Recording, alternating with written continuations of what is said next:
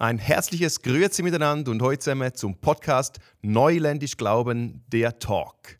Basierend auf dem Buch Neuländisch wollen wir über Neuland entdecken, Ängste und Mut wie auch Reiselust reden. Wir, das sind Franziska Koch, Leiterin von Dimension X als Moderatorin. Und Andreas Bobby Boppert als Interviewpartner, Autor von verschiedenen Büchern, international gefragter Referent und Leiter von Campus für Christus Schweiz.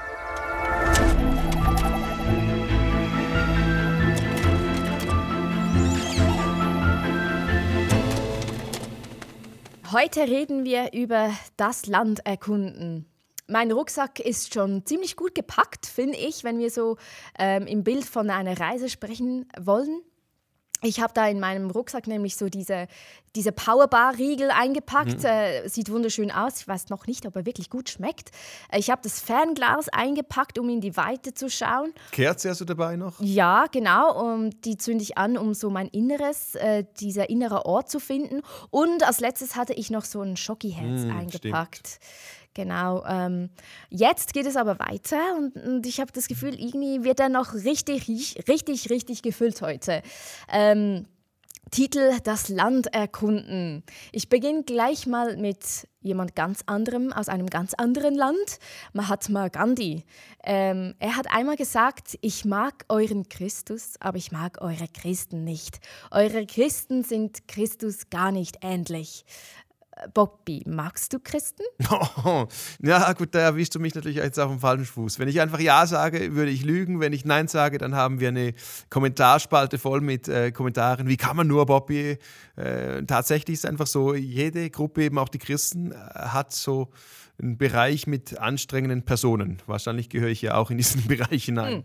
Also Antwort wäre ja und nein. Ja, ich mag die Vielfalt an Christen, die mir helfen, Gott neu zu sehen, aber auch irgendwie nein, weil mich der Umgang unter Christen und unsere Eigenarten schon persönlich oft heftig frustrieren. Und wir können immer sagen, dass man nicht auf die Christen sehen soll, sondern auf Christus. Und irgendwie ist das wahr und irgendwie aber auch falsch, denn irgendwie lebt ja Christus in uns und wir sollten in dieser Welt und an der Liebe untereinander erkennbar sein.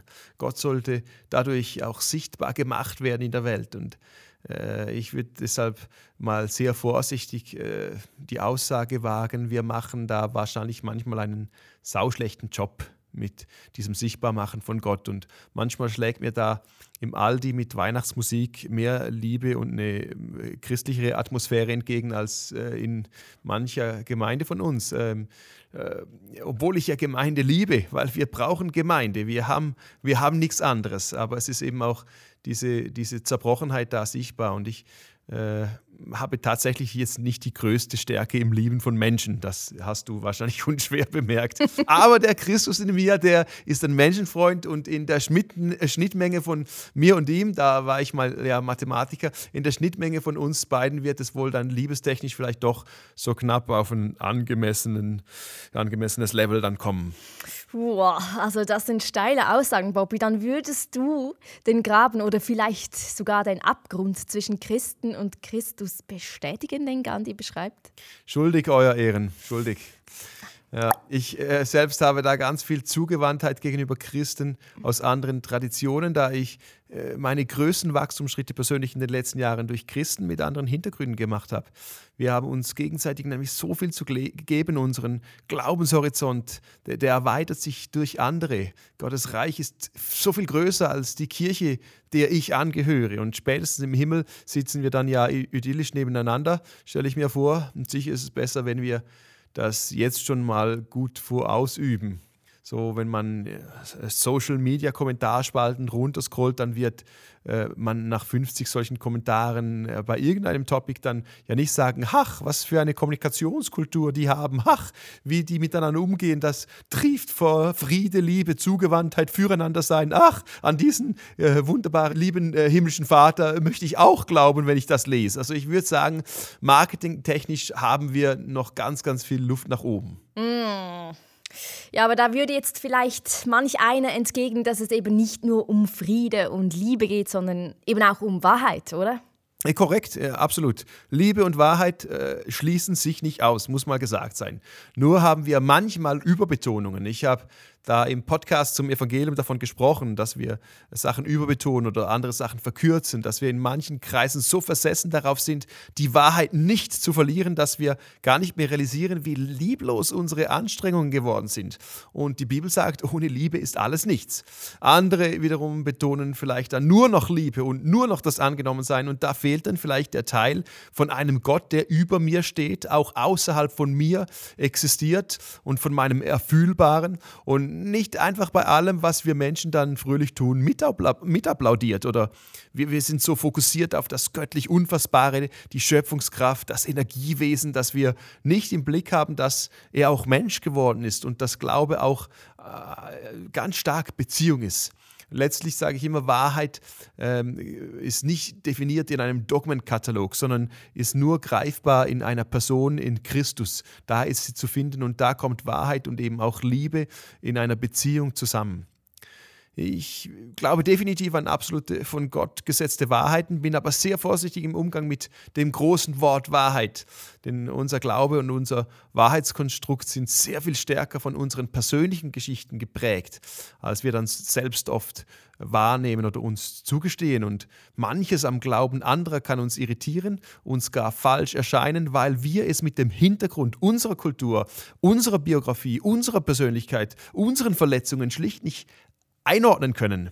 Und dabei muss uns immer bewusst sein, dass unsere eigene Erkenntnis wirklich bruchstückhaft ist, nur bruchstückhaft und wir als Gläubige Gott nie in vollem Umfang ertasten können. Es gibt so dieses berühmte Bild der Blinden, die einen Elefanten untersuchen. Äh, den müssen wir dafür jetzt in, äh, wieder aus dem Briefkasten rausholen. Da haben wir ihn mal eingedrückt in der Folge. Jeder tastet sich ein, an einer anderen Stelle vor, am Ohr, dem Stoßzahn, dem Brüssel, dem Bein oder dem Schwänzchen. Und wenn sie sich schließlich darüber austauschen, wie der Elefant jetzt ist, gibt es wenig überraschend doch beträchtliche Abweichungen in der Beschreibung. Äh, der, jeder hat den Elefanten sehr gut und absolut richtig wahrgenommen, nur aus einer völlig anderen Perspektive und ist nur begrenzt durch den, äh, dann den eigenen Erfahrungshorizont halt. Ganz ähnlich ist unser Glaube eine subjektive Wahrheit von dem, was wir erfahren und nach bestem Wissen und Gewissen verstanden haben. Es ist also immer wieder gut, sich selbst einzugestehen, dass man womöglich jetzt nur den Rüssel knetet. Mm. Da drängt sich aber für mich eine weitere Frage auf. Also wie kann es denn gelingen, dass, obwohl wir unterschiedliche Brillen tragen, irgendwie Einheit leben können? Und da fängt es für mich dann persönlich schon wieder an. Also wo fängt eigentlich Einheit an? Ist das nicht irgendwie so ein erneutes Spannungsfeld auch als Christen, das wir nicht aufheben können, aber irgendwie lernen können, damit umzugehen? Äh, grundsätzlich wummert da wohl eine perfide Lüge durch unser System, nämlich wir müssen die gleiche Meinung haben, um miteinander in die gleiche Richtung zu glauben, um miteinander Christus nachzufolgen. Und ich sehe gerade bei Christus eine unglaubliche Vielfalt an Menschen, die sich damals nach ihm ausgestreckt haben und in seinem engeren und weiteren Dunstkreis mitgeschwommen sind.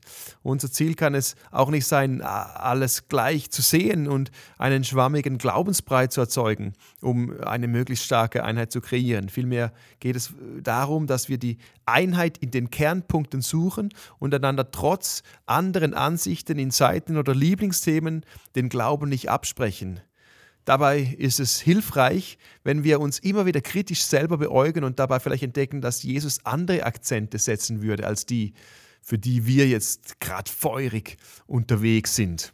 Viel zu oft versuchen wir den anderen oder die andere einzuordnen, zu verstehen, wo er steht, um ihn dann in irgendeiner Schublade wegzustecken. Wir bauen selbst dann so einen Rahmen mit roten Linien, die nicht übertreten werden dürfen. Wer drin ist, gehört zu uns. Wer sie übertritt, ist raus. Und ich denke, dass wir uns in einer pluralistischen Gesellschaft nach und nach von so einem Gemeinde- und Einheitskonzept ganz allgemein, dass wir da, da loskommen müssen, dass wir uns von dem lösen müssen und dass wir miteinander eine Mitte definieren müssen, um die wir uns sammeln. Den Kern und dann sind da ein paar Leute diesem Kern ein bisschen näher, andere ein bisschen weiter weg, aber gemeinsam versuchen wir immer wieder möglichst leidenschaftlich an Gott zu glauben und ähm, aus diesem Kern heraus Nachfolge zu leben. Ähm, und wir kommen wieder so an diese Kernfrage, was ist denn der Kern des Glaubens, den man bewahren sollte? Äh, ich gehe da nochmals rein.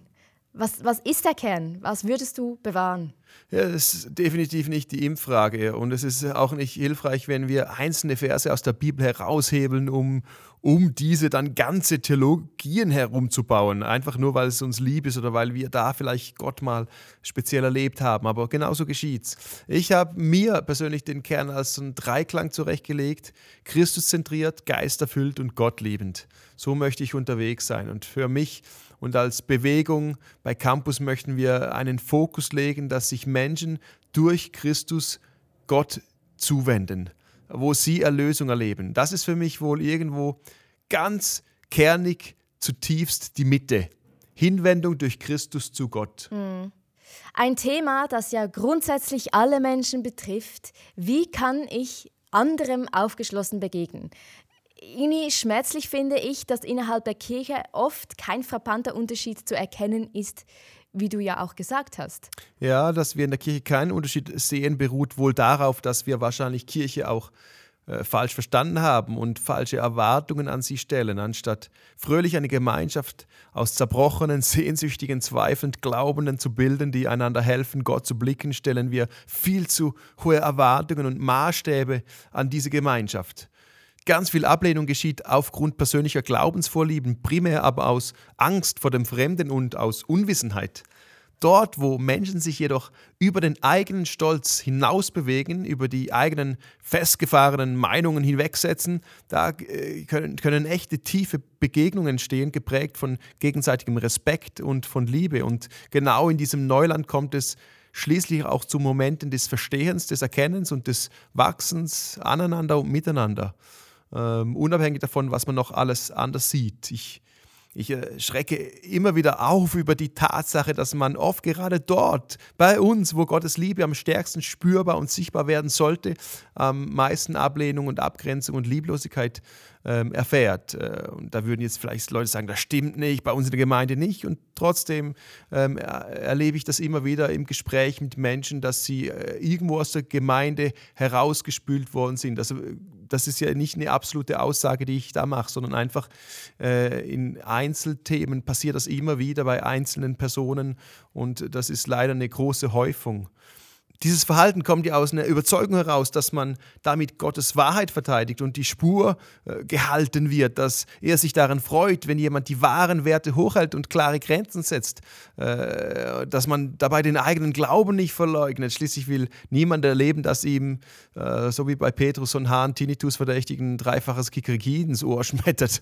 Aber wie wir es drehen und wenden, am Ende verzerrt sich viel, viel dieser gut gemeinten Bewahrungsenergie auch der traditionellen Seite genauso wie die gut gemeinte Weitungsenergie auf der äh, weitenden liberalen Seite zu einer äh, lieblosen Aburteilung der Gegenseite. Und wir bewegen uns gefühlt in den Fußstapfen von Saulus, der sich auch auf göttlicher Mission wähnte und dabei völlig falsch lag und völlig äh, dumme Dinge tat. Ich möchte deshalb nicht einfach jetzt eine traditionelle Seite in die Weite bewegen, sondern ich äh, möchte auch der euphorisch weitenden Seite das bewahrende Lied machen. Also wirklich in beide Richtungen arbeiten. Man aburteilt sich da nämlich gegenseitig basierend auf dem eigenen Wahrheitsverständnis und aus den eigenen Ängsten und Verletzungen heraus.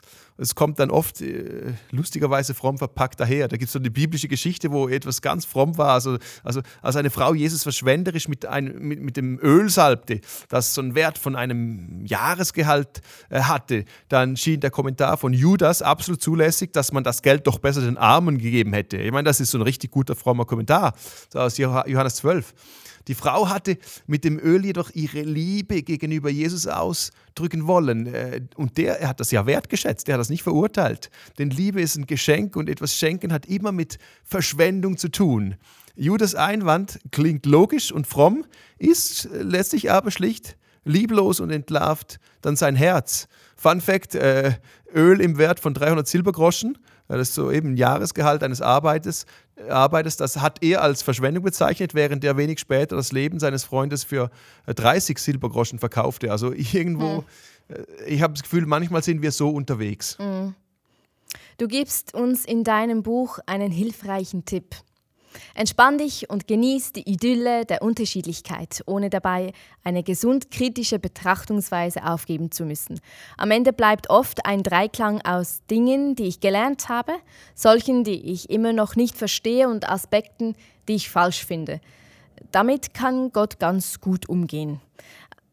Also diesen Dreiklang hast du schon einmal angesprochen. Genau, haben wir mal darüber geredet. Genau, ja. er erzeugt so ein, ach, erneut eine nicht aufzulösende Spannung mit der auch wir irgendwie umgehen lernen müssen. Aber du scheinst das immer wieder mit unterschiedlichsten Christen hinzubekommen. Und auch bei Campus für Christus Schweiz hat da die Expo-Konferenz und die Projekte und Partnerschaften in den rund 80 bis 90 Ländern eine lange Geschichte, die von Einheit und Miteinander geprägt ist. Ja, für mich ist da eben ein Schlüssel für Einheit nicht ein identischer Glaube, sondern ein identischer Geist. Mhm. Für mich sind es bis heute besondere Momente mit Christen von, in unterschiedlichen Hintergründen gemeinsam zu beten und zu spüren, dass derselbe Geist in uns lebt. Da, da klärt sich für mich dann ganz viel, da Gottes Geist sich einfach nicht selbst bekämpft. Deshalb sind diese Streitigkeiten dann eben menschliche Dynamiken oder ich muss so weit gehen und dem anderen den Glauben absprechen, um überhaupt mit ihm streiten zu können. Das hat dann aber schon Anzeichen einer gewissen theologischen Arroganz. Und äh, wir brauchen Großzügigkeit gegenüber der Andersartigkeit und Freude am Suchen des größten gemeinsamen Nenners.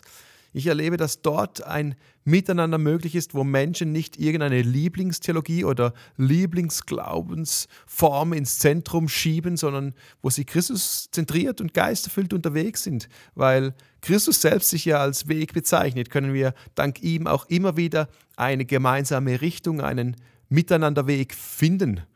Und letztlich ist Einheit und Miteinander aber nicht etwas, das automatisch passiert, sondern das wir aktiv suchen müssen. Sonst verhalten sich Beziehungen eher wie der Rest des Kosmos nämlich und driften äh, auseinander. Ich glaube, das ist so auch wieder so ein universelles Ding, dass alles auseinanderdriftet. Ähm, Im Psalm 133 heißt es, dass es schön und angenehm ist, wenn wir es schaffen, beieinander zu wohnen und dass dort Gott Segen verspricht. Deshalb darf man vielleicht jetzt auch mal ganz egoistisch sein und das Miteinander suchen. Äh, selbst weltmeisterlich segnend und mit heiliger Leidenschaft nach dem Verbindenden suchen, unterwegs sein, um Trennendes zu überwinden und die Steine aus den Mauern der Vorurteile, die taugen nämlich dann ganz hervorragend auch für Brücken. Schön. Hm. Hm. Wenn ich jetzt persönlich so auf die Kirchenlandschaft schaue, dann finde ich, hat sich da aber schon sehr viel Gutes getan. Ja, müssen ähm, wir auch mal noch sagen. Ja, unbedingt. Ähm, ich persönlich bin zum Beispiel äh, in verschiedenen Kirchen unterwegs und zwar gehe ich sonntags eigentlich gern dorthin, wo ich Gottes Gegenwart spüre und da bleibe ich dann. Äh, aber das kann mal die reformierte Stadtkirche sein, mal ein benediktinischer Mönch, der mich in einer Exerzitie anleitet oder äh, der wummende Lobpreis an einem Event. Ich erlebe das extrem bereichend, wenn ich die verschiedenen Formen von, von Glauben erleben darf und hinein, hineinleben kann oder hineinschauen kann, wie, wie andere äh, Christinnen und Christen ihren Glauben ausleben. Und ich liebe ihre anderen Zugänge, die sie haben und entdecke Gott so anders. Ich kann Ehrfurcht abschauen bei anderen oder äh, ich kann mal ausgelassen tanzen und ähm, spüre oder fühle mich Gott dabei ganz nah. Ähm, für mich ist es irgendwie kaum mehr vorzustellen, wie sich vor einigen Jahrzehnten noch die katholische und die evangelische Kirche gegenseitig bekämpft hat oder sowas. Mhm. Du schreibst in deinem Buch, das große Markenzeichen von Jesus ist nicht, dass er Heerführer, sondern Friedefürst ist. Ähm, wie bekommen wir das ganz konkret im Alltag irgendwie umgesetzt? Du äh, sagst, dass du dir diese Kriege, die da geführt wurden, kaum mehr vorstellen kannst. Und das ist natürlich was Schönes. Das ist die Chance von einer neuen Generation, die nicht mehr die gleichen Dummheiten machen muss. Und trotzdem ändert sich ja oft über Jahrzehnte oder manchmal über Jahrhunderte nichts, weil sich eine neue Kultur ausbreiten muss und dazu dürfen wir dann die Geschichte nicht ignorieren, sondern müssen versuchen, sie zu verstehen, zu hinterfragen, neu zu denken. Und äh, außerdem müssen wir dann den Mut haben, aus diesem vielleicht Kreislauf, dem Ungesunden auszusteigen und gegenüber äh, all den Immunreaktionen unseres Systems mutig das Richtige zu tun über viele Jahre bin ich jetzt immer wieder im Speisewagen der SBB von meinem Wohnort im Bündnerland in mein Büro in Zürich gependelt und dort gab es so eine Serviceangestellte, die mit der Situation, dass in Sargans der äh, Dutzende Personen in den Speisewagen drängten, um dann alle gleichzeitig zu bestellen, äh, die war da wirklich jeden Morgen wieder neu überfordert und man bekam entweder nichts oder das Falsche oder erst nach 40 Minuten irgendwie, wenn man dann schon aussteigen musste. Sicher aber bekam man immer irgendeinen myrischen Spruch oder so ein Anti-Lächeln. Ähm, meistens habe ich das gekonnt ignoriert und sogar sowas wie Empathie aufgebracht. Bei einer Zugfahrt erinnere ich mich aber, da hat sie mich richtig in ihren Negativstrudel hineingezogen und ich stieg dann völlig ich stieg ja eigentlich in, in Sargans völlig unbedarft fröhlich ein, so fröhlich, wie man halt am Morgen mit so einem Schlafkissengesicht noch äh, gucken kann, um dann nach einer Stunde mit einer absolut inneren, aufgewühlten Unruhe, angesäuert und gereizt wieder in Zürich äh, auszusteigen. Das hat mich dann selbst überrascht, wie das passieren konnte und dass ich zugelassen habe, dass dieses, diese negativen Waves bei mir gelandet sind und bei mir landen durfte, äh, durften. Es wäre überhaupt nicht nötig gewesen.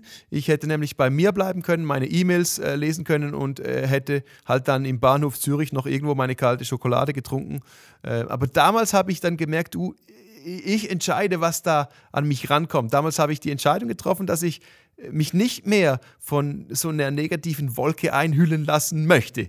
Es entstand da im Speisewagen der Kampfslogan mit unseren Mitgespörnli, die da mitgereist sind, ich präge die Stimmung hier. Also ich lasse mich nicht mehr einfach von außen negativ prägen, sondern ich präge die Speisewagenstimmung positiv. Und genau diese Haltung braucht vielleicht im Moment äh, meine Welt, deine Welt, unsere Welt, Leute, die sich äh, nicht einfach nur negativ mitprägen äh, lassen, sondern die auch mal wieder mutig im Speisewagen aufstehen und die Stimmung dann positiv prägen. I like that. Hey, es gibt übrigens da ja noch einen anderen Typen, der hat auch serviert und der hat seinen Job mit einer wohltuenden Leidenschaft gemacht. Wenn ich nämlich am Morgen in den Zug einstieg, stand meine kalte Schokolade eine Minute später bereits an meinem Tischchen. Ungefragt. Ja? Hm. He made my day und das jedes Mal. Oh. So vieles liegt in unseren Händen und wir können entscheiden, ob wir gegen außen positive oder negative Vibes streuen, ob wir Krieg oder Frieden säen wollen. Ich äh, kann da nicht die ganze Welt prägen, aber zumindest so in meinem Einflussbereich mein Wäldchen. So, äh, da kann ich so einen Banner der Hoffnung und äh, des Friedens setzen. Und in meinen Beziehungen, in meiner Familie, in meiner Gemeinde, in meinem Freundeskreis, bei meiner Arbeit, da kann ich dann eben entscheiden, wie die, oder mitentscheiden, wie die Vibes sind. Viele schauen im Moment ja, besorgt oder verängstigt auf das, was in der Welt geschieht und fragen sich insgeheim, ob wir das überhaupt noch schaffen können, als Menschheit das Ruder da noch herumzureißen.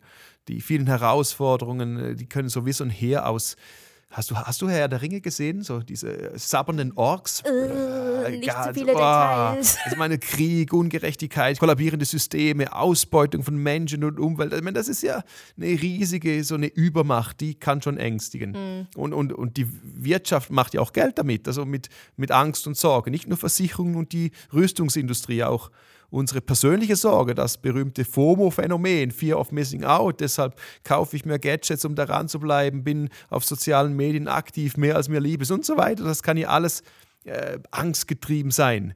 Und das verleitet uns immer wieder zu schlechten Entscheidungen. Da waren wir schon mal bei dem Thema. Ja. Also dieser Friede, den Christus anbietet, äh, den selber immer wieder annehmen und dabei auch aktiv und hoffnungsvoll dann diese Welt nach meinen Möglichkeiten mitgestalten. Ich glaube, das wäre das Ziel. Hm. Tatsache ist doch, Gott ist mit diesem Planeten noch nicht fertig. Gott ist mit der Menschheit noch nicht fertig. Gott ist doch mit Europa noch nicht fertig und Gott ist mit mir noch nicht fertig. Das ist eine geballte Ladung an Hoffnung. Es gibt immer noch diesen Ich mache alles neu Gott, wie er in Offenbarung 21 beschrieben wird. Er kann sich selbst nicht untreu werden und deshalb reiht sich Neuland an Neuland und wir haben berechtigte, ähm, ja, berechtigte berechtigten Grund zu hoffen. Zur Hoffnung. Oh ja, wenn das mal nicht gute Nachrichten sind, das trifft so voll nach Evangelium. Eine Hoffnungsbotschaft. Bei Gott gibt es Neuland, das gefällt mir.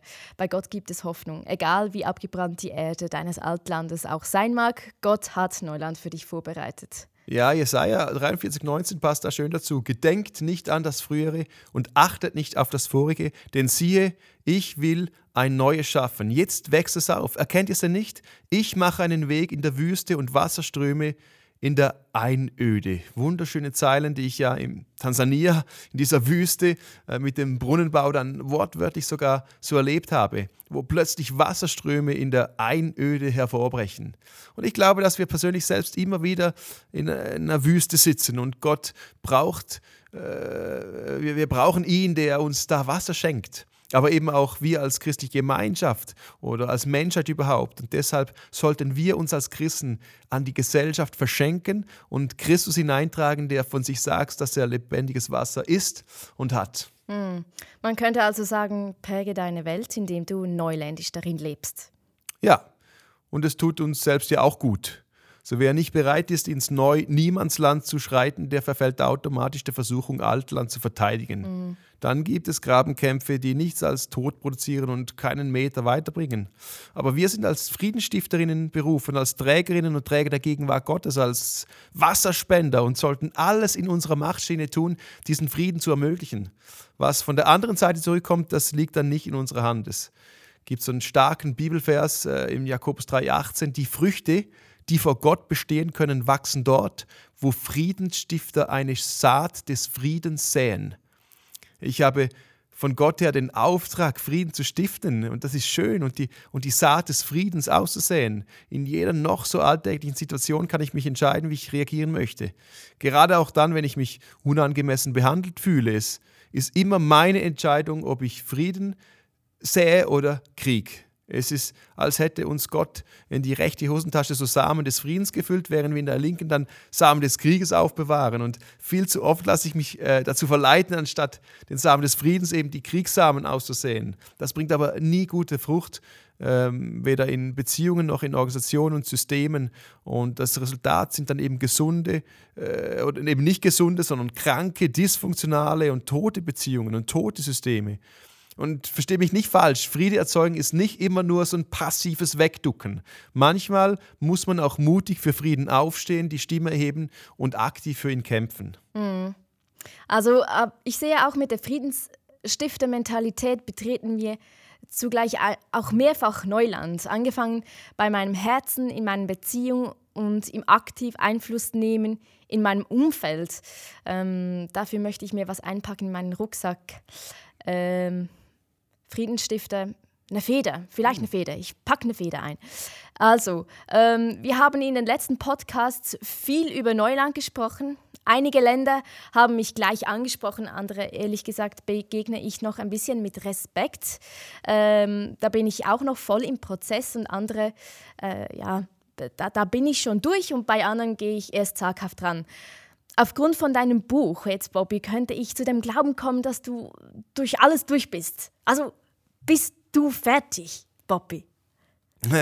Ich bin natürlich überhaupt nicht fertig. Ich habe ja ein Buch unfertig geschrieben. Ähm, das hilft mir immer wieder selbst. Was ich raten würde, ist allen Mut zusammenkratzen, den man finden kann und einfach rein. Manche der für uns liegenden neuen Ländereien wählen wir selber aus. Ich habe einen Beruf gewählt, habe geheiratet, habe mich zusammen mit Tamara für vier Kinder entschieden, äh, was in der Schweiz ja übrigens schon fast als anormal gilt. Also da kriegt man das erste, da wird euphorisch gratuliert und Party gemacht, kriegt man das zweite, heißt es, so toll, das ging aber rasch. Kommt das dritte, sammelt man verwirrte Blicke mit der Botschaft, oh hoppla, war das so gewollt? Und dann, wenn man dann so ein viertes anrauscht, ist das nur noch so ein Mix aus Mitleidigen, gehören die alle zu euch, ja? Oder entsetzt, was ist eigentlich falsch mit euch, vier Kinder?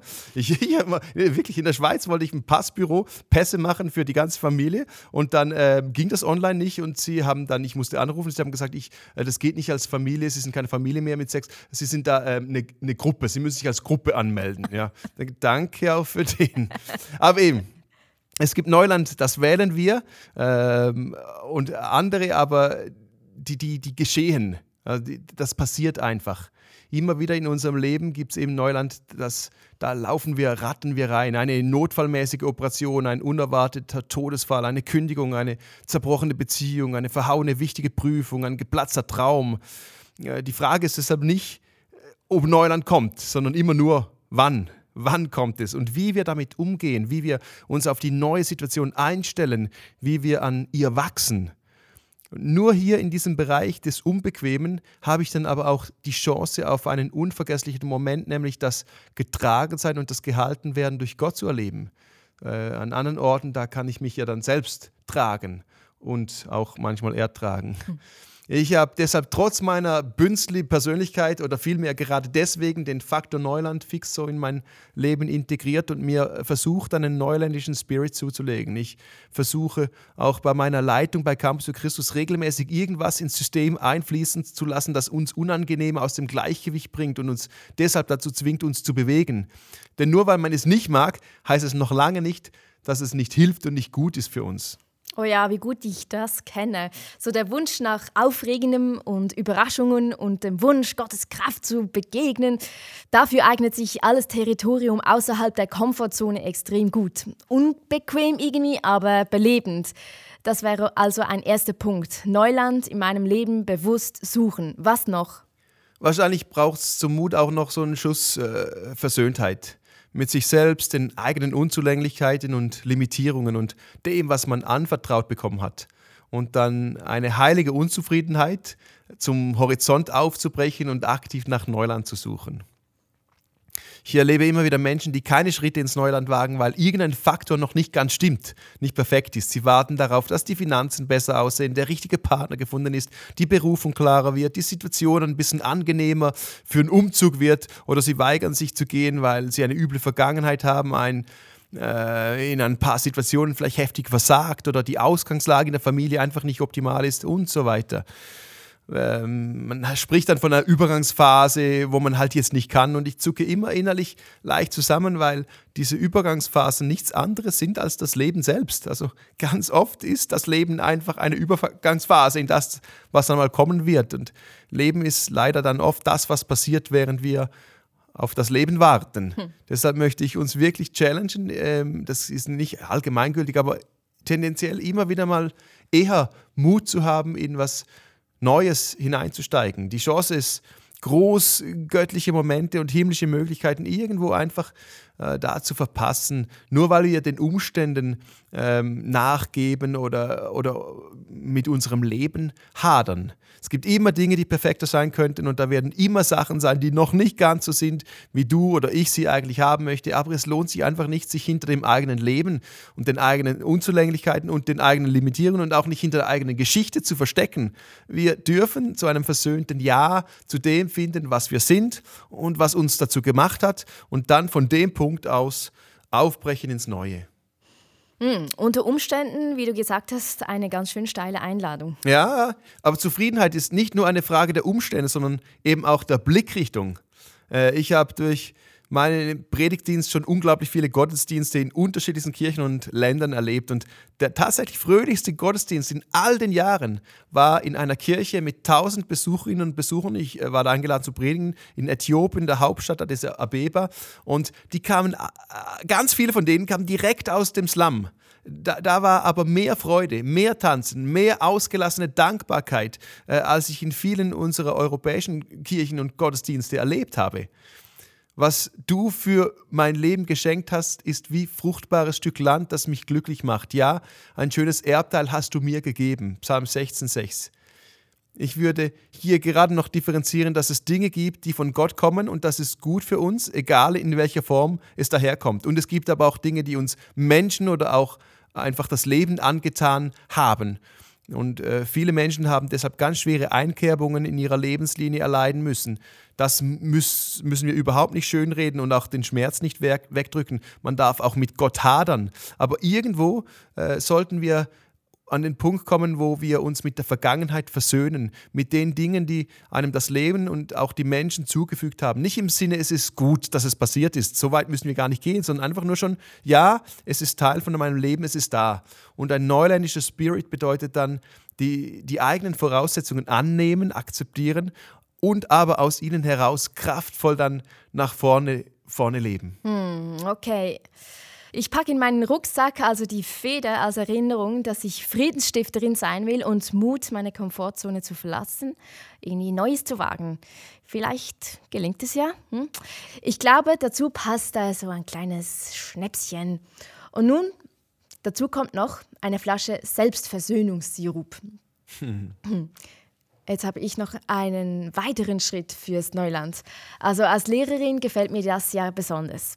Du schreibst in deinem Buch, in allen Phasen unseres Lebens sind wir Lernende und sollten wir Lernende bleiben. Ich mag mich sehr gut erinnern. Also während der Ausbildung zu meiner zur Primarlehrerin habe ich diesen Satz lebenslanges Lernen so oft gehört. Ja, dass das war mir, bei uns auch so, Ja. ja, lifelong learning. Ja, ja. Oh mein Gott. Äh, so dass er mir richtig begonnen hat, zum Hals herauszuhängen. Und ich merke jetzt so ein bisschen, ein bisschen von dieser Würze ist noch übrig geblieben.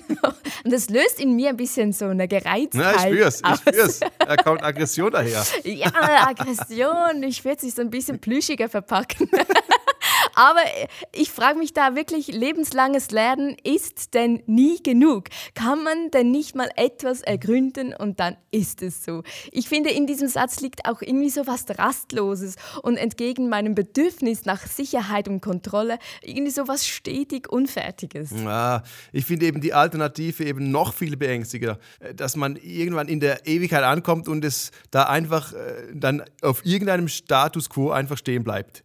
Diese Vorstellung ist doch absolut langweilig. Also mein Lernen im Sinn von Schule, das kann schon unangenehme Assoziationen her- hervorrufen, das ist klar. Aber so mit einer kindlichen Neugier ein Deckerlis spielen, das hat doch was. Also ich meine, Glaube ist Nachfolge. Das ist, das ist einfach schon äh, per se Bewegung. Christus hinterher. Das Unterwegssein ist so normal wie die, äh, zum Beispiel die Erdrotation, ja? Und nicht anstrengend. Also für uns ist Erdrotation einfach, wir, wir merken das ja gar nicht. Erst die Bewegung führt uns in diesen angenehmen Rhythmus von Tag und Nacht hinein. Und erst die Bewegung ermöglicht es uns, auf der Oberfläche der Erde überhaupt normal zu stehen.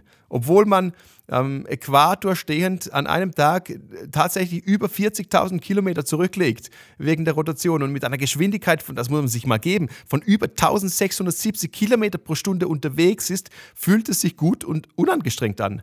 Das ist aber noch lange nicht alles. Wir drehen uns ja noch mit einer Durchschnittsgeschwindigkeit von 29,78 Kilometer pro Sekunde um die Sonne. Das sind ungefähr 107.000 Kilometer pro Stunde. Und dann ist dann noch das ganze Sonnensystem, das sich mit rund 280 Kilometer pro Sekunde um die Milchstraße dreht. Das sind etwa eine Million Kilometer pro Stunde. Also ich meine, äh, äh, du merkst, ich mag Zahlen. Ich ne? komm nicht mehr ja, mit. Aber da erscheinen die Geschwindigkeitsbeschränkungen auf den Schweizer Autobahnen ziemlich lächerlich. Äh, also falls die Erde einfach so anhalten würde, würde aufgrund der Trägheit alles, was sich wirklich äh, nicht fest montiert hat, was nicht äh, wirklich da festgemacht ist, also auch du und ich, wir würden uns mit 1670 Kilometer pro Stunde Richtung Osten bewegen. Gewaltige Naturkatastrophen, von Hurricanes über Erdbeben bis zu Flutkatastrophen wären die Folgen. Die Temperaturen kämen völlig aus dem Gleichgewicht. Tatsache ist, niemand kommt auf die Idee zu verlangen, dass die Erde mal eine Pause machen sollte oder dass Bewegung nicht cool ist. Und genau wie die Erde brauchen wir eben auch Bewegung im Glauben. Es Bewegung in der Nachfolge, damit unser Glaube stabil bleibt. Das ist, hat nichts mit Anstrengung zu tun. Für mich war es übrigens eine überraschende Erkenntnis, dass das stetige Lernen und das innere Wachsen zum Leben dazugehört, damals, jetzt und eben auch bis in die Ewigkeit hinein. Wie, wie kam es zu dieser überraschenden Erkenntnis? Ja, nebst all den Gedanken, die ich bereits zum Thema Bewegung erwähnt habe, äh, sind so die Sätze von Paulus, die er an die Epheser schreibt, in zwei, äh, Epheser 2, glaube ich, ist es äh, 7, damit er in den kommenden Zeiten erzeige den überschwänglichen Reichtum seiner Gnade durch seine Güte gegen uns in Christus Jesus. Also komplizierter Satz, aber da drin sind äh, die kommenden Zeiten erwähnt, so diese Äonen, undefinierte, ewig ähnliche Zeiten. Und das Erzeigen bedeutet so viel wie immer mehr, immer wieder neu etwas aufzeigen, also neu lernen, dazulernen. Und ich verstehe es so, dass Gnade nicht etwas ist, das wir einfach einmal verstehen, weil Gott uns gesagt hat, so, ich bin gnädig, ah ja, verstanden. Sondern dass sich Gottes Gnade und auch sein Wesen uns immer wieder neu eröffnen muss, bis in die ewigen Zeiten hinein. Wir kommen dann eben nicht in der Ewigkeit an und sind dann allwissend, sondern wir bleiben Mensch, entdeckend, neuländisch und, und, und ähm, lernend unterwegs. Das aber steigert meine Vorfreude auf den Himmel oder die neue Erde oder wie auch immer wir das nennen wollen, weil es nach einer Fortsetzung vom Leben riecht. Ja? Die Vorstellung da oben, begleitet von himmlischen Hafen, Symphonieorchestern, bis in alle Ewigkeit auf meiner Wolke Anbetungslieder zu schmettern, boah, man, da kräuselt sich mein Zwölffingerdarm. Ja? Also man, kein Wunder wollen zwar die meisten irgendwie ewig leben, aber auf keinen Fall jetzt schon gehen. Ja? Weil wir wahrscheinlich ein ganz schräges Bild von, von der Ewigkeit haben. Zu realisieren aber, dass das zukünftige Leben jedoch gar nicht so stark von dem hier und jetzt abweicht, weil Gott alles zu seinem ursprünglichen Plan zurückführen wird, wie es in der Bibel heißt, wenn er einen neuen Himmel und eine neue Erde schafft, das macht mich wirklich erwartungsvoll, euphorisch. Die Ewigkeit ist eben ein heftiges Upgrade zum Leben jetzt, als hättest du vielleicht in einem Flugzeug Stehplatz gebucht und landest dann plötzlich in der Businessklasse mit Massagesitz und so Wellnessbereich im Flugzeug. Ich, äh, ja, wir werden auf jeden Fall im Himmel noch nicht fertig sein und ausgelernt haben. Zwar werden wir Christus immer ähnlicher, aber da oben kommt immer noch Bobby an und nicht irgendwie eine verkappte Christuskopie. Wir werden da nicht Gott sein, sondern bei Gott. Er ist die einzige sich nicht verändernde Konstante in diesem Universum, wie es Hebräer 13,8 oder auch Jakobus 1,17 besagt. Und der Himmel, also unsere zukünftige Erde, wird zu einer gewaltigen Entdeckungsreise. Ja? Wir werden immer wieder neue Dinge an Gott entdecken dürfen. Begeistert dich das nicht auch noch ein bisschen? Ja, schon, ganz ehrlich, aber für mich ist nicht die Ewigkeit so ein Riesenanreiz, um Neuland zu wagen. Für mich ist es vielmehr so. Ähm, die Neugier auf, was passiert, wenn ich oder wie zeigt sich Gott, wenn ich das und das tue. Also meine Aufmerksamkeit gehört vielmehr dem Hier und Jetzt, also dem Erlebnis. Äh, ja, ich, ich mag eben das Diesseitige und das Jenseitige genauso und glaube, dass beide Blickrichtungen einander gut tun. Deshalb ist es mir so wichtig zu zeigen, dass es in dir und in mir angelegt ist, neugierig unterwegs zu sein und immer neue Seiten an Gott zu entdecken, neue Seiten an uns, unserem Gegenüber, in unserer Ehe, unseren Beziehungen, neue Interessen, Fähigkeiten. Lernen ist neuländisch. Es verändert die Art und Weise, wie wir auf andere zugehen, wie wir glauben und wie wir leben. Äh, es prägt, es prägt eben die, die, der Blick in, in das Jenseits, das prägt eben dann schlussendlich unser Diesseits. Jemand, der lernbereit ist, geht viel großzügiger mit Andersdenkenden um, da sie oder er überzeugt ist, aus jeder Begegnung irgendetwas mitnehmen und von jeder Person noch irgendwas lernen zu können. Wir können uns diesen Wesenzug aneignen, indem wir mutig lernen, Fragen zu stellen, wenn wir etwas nicht verstehen, indem wir zuhören, anstatt gleich unsere Sichtweise zu präsentieren, indem wir aktiv nach Dingen suchen, die für uns neu sind. Äh, denn oftmals sind die wahren Schätze ein wenig vergraben. Ich habe einen Freund, der sagte, ich versuche bei jeder Begegnung mit einer Person, die Person nachher ein bisschen mehr zu mögen als vorher. Mhm. Finde ich schön schaffe ich nicht. Aber ich versuche tatsächlich immer nur schon mit der Frage ranzugehen, was könnte ich eigentlich von dieser Person lernen? Hm, dafür sind ja Vorsätze da. Ja. Damit man sie nicht erreicht. Naja. okay, aber ich denke, äh, mein Rucksack ist schon ziemlich voll. Ich habe jetzt da dazu noch ein Schnäpschen gepackt, einen Selbstversöhnungssirup da, die Feder, den Mut, die Komfortzone zu verlassen. Ähm, boah, zu all dem dazu Lernbereitschaft. Ich finde dazu passt so ein dickes Schweizer Taschenmesser mit tausend unnötigen Tools dran. Ähm, das packe ich mir noch ein. Äh, fühlt sich richtig gut an. Äh, ich habe viel eingepackt. Hast du zum Schluss noch eine von deinen Stories? Ja, ja, habe ich natürlich immer. Wobei äh, es ist nicht äh, meine Story. Ähm, und ich, äh, sie gehört eigentlich der Bibel. Ne? Im 2. Könige 6, da lesen wir zum Beispiel vom Krieg der Aramäer gegen die Israeliten. Der König von Aram war irgendwann ziemlich angesäuert, weil der Prophet Elisa dem König von Israel immer seine Schlachtpläne verriet. Als er dann hörte, dass Elisa in der Stadt Dothan war, ließ er diese in der Nacht kurzerhand von einem riesigen Heer umstellen. Da sind wir wieder bei den Orks. Ja? Und äh, der Diener des Mannes Gottes stand früh auf und trat heraus, heißt es, und siehe, da lag ein Heer um die Stadt mit Rossen und Wagen. Da sprach sein Diener zu ihm, O weh, mein Herr, was sollen wir tun? Und ich stelle mir diesen Typ vor, äh, in der Unterhose auf seinem Balkon, seine Arme recken, so ein Gähner noch ganz tief unten, der so in die Morgendämmerung hinauswummert und dann äh, durch die zugeschwollenen Augenschlitze äh, nimmt er irgendwie dieses gewaltige Heer wahr, äh, das vor der Stadt lagert. Seine sechs Liter Blut sammeln sich innerhalb von Sekundenbruchteilen in der Fußregion, da wo die Haare sind, ja, oder? Und er kämpft gegen Brechreiz und Ohnmachtsanfälle, also so pan panisch zu Elisa gespurtet. Ähm, ich habe das bei Herr der Ringe eben dieses wogende Heer der geifernden Orks, die vor der Stadt lagen, da hat sie für mich genauso angefühlt und ich war ja nicht mal in der Stadt drin, sondern ich saß auf meinem Sofa und habe Chips gefuttert. Aber Elisa ist irgendwie so eine taffe Socke, ja. Der sagt dann einfach, fürchte dich nicht, denn derer sind mehr, die bei uns sind, als derer, die bei ihnen sind. Und Elisa betete und sprach, Herr, öffne ihm die Augen, dass er sehe. Da öffnete der Herr dem Diener die Augen und er sah Und siehe, da war der Berg voller feurige Rosse und Wagen um Elisa herum. Was für eine unglaubliche Coolness und was für eine total andere Sicht, während der Diener, so wie ich oft nur das sah, nur das sieht, was vor Augen lag, äh, so sah Elisa das größere Bild, die unsichtbare Realität. Er hat den Blick für die auch noch Realität und genau dieser Blick ist unglaublich hilfreich in unserem Leben. Wir richten uns nämlich nicht nur auf das, was wir sehen, sondern auf das, was wir jetzt noch unsichtbar ist. Denn das Sichtbare ist vergänglich, aber das Unsichtbare ist ewig, sagt 2. Korinther 4,18.